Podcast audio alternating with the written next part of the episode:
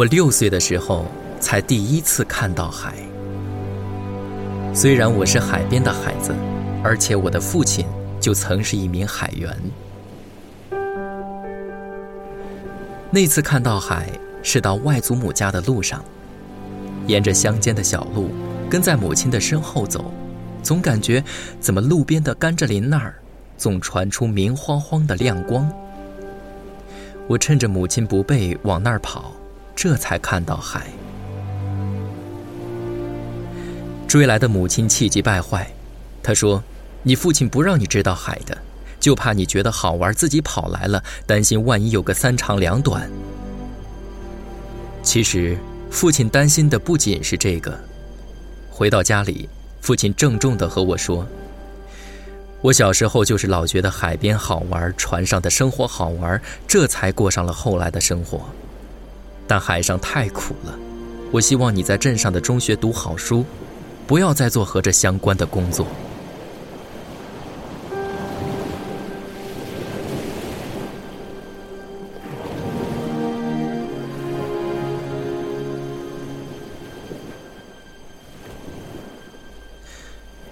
冬时，我生活的这个小镇，或许有太多像我父亲那样的人。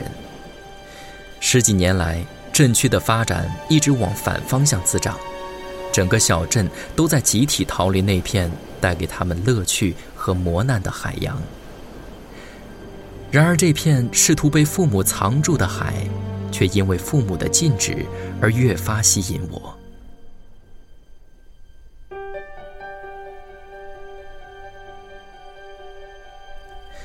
再次去拜访外祖母的路上，我突然放开了步子，往甘蔗林那儿冲。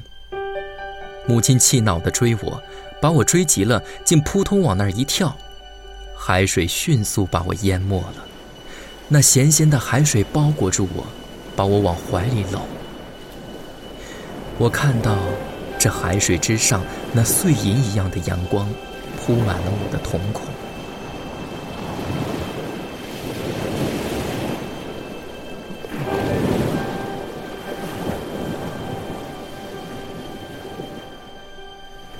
醒来的时候，已经在医院的病床上。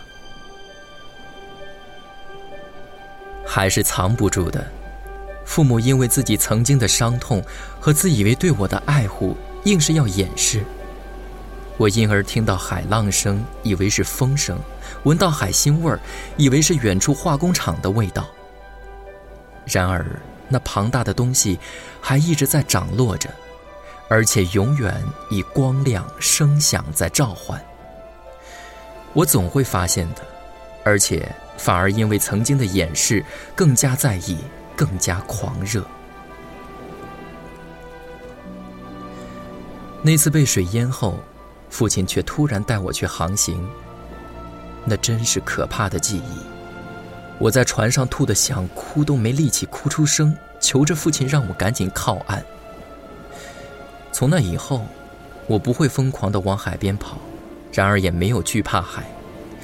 我知道自己和他最好的相处方式是什么，那就是坐在海边，享受着海风亲昵的抚摸，享受着包裹住我的庞大的湛蓝，那种你似乎一个人，但又不孤独的安宁。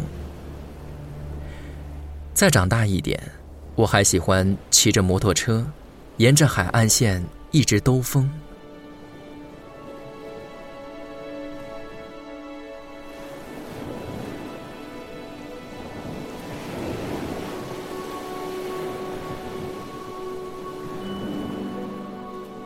海是藏不住的，也圈不住。对待海最好的办法，就是让每个人自己去寻找和他相处的方式。每片海沉浮着不同的景致，也翻滚着。各自的危险，生活也是，人的欲望也是。以前以为节制或者自我用逻辑框住，甚至掩耳盗铃的掩藏住是最好的方法。然而，无论如何，它终究永远在那躁动起伏。我期许自己要活得更真实，也更诚实。要更接受，甚至喜欢自己身上起伏的那部分，才能更喜欢这个世界。我希望自己懂得处理、欣赏各种欲求、各种人性的丑陋与美妙，找到和他们相处的最好方式。我也希望自己能把这一路看到的风景，最终全部用审美的笔触表达出来。我一定要找到和每片海相处的距离，找到欣赏他们的最好的方式。